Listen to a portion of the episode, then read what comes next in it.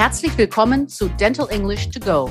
Ich bin Sabine Nemetz und ich lade euch ein, mit diesem Podcast euer Englisch aufzufrischen. Heute melde ich mich aus der Winterpause, denn ich möchte euch zum Ende eines ereignisreichen Jahres ein kleines Audiogeschenk machen. Ein Moment nur für euch. Eine kleine Geschichte zum Innehalten und zur Inspiration. This is the story of the elephant rope. As a man was passing the elephants, he suddenly stopped, confused by the fact that these huge creatures were being held by only a small rope tied to their front leg. No chains, no cages. It was obvious that the elephants could at any time break away from their bonds but for some reason they did not. He saw a trainer nearby and asked why these animals just stood there and made no attempt to get away. Well, trainer said, when they are very young and much smaller, we use the same size rope to tie them. And at that age, it's enough to hold them. As they grow up, they are conditioned to believe they cannot break away.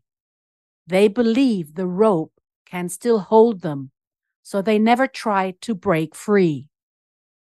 The man was amazed. These animals could at any time break free from their bonds, but because they believed they couldn't, they were stuck right where they were.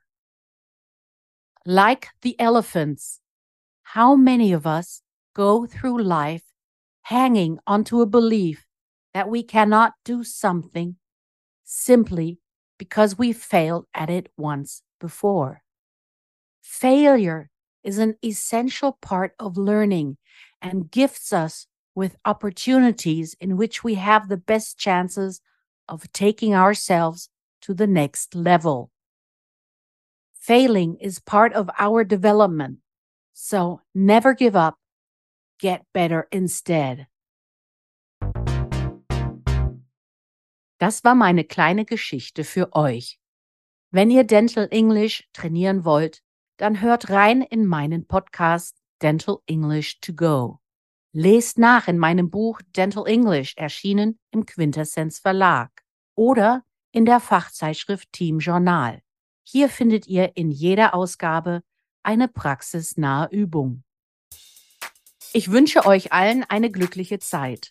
Kommt gut durch den Winter und freut euch auf viele neue Lessons, denn Anfang März starten wir die fünfte Staffel.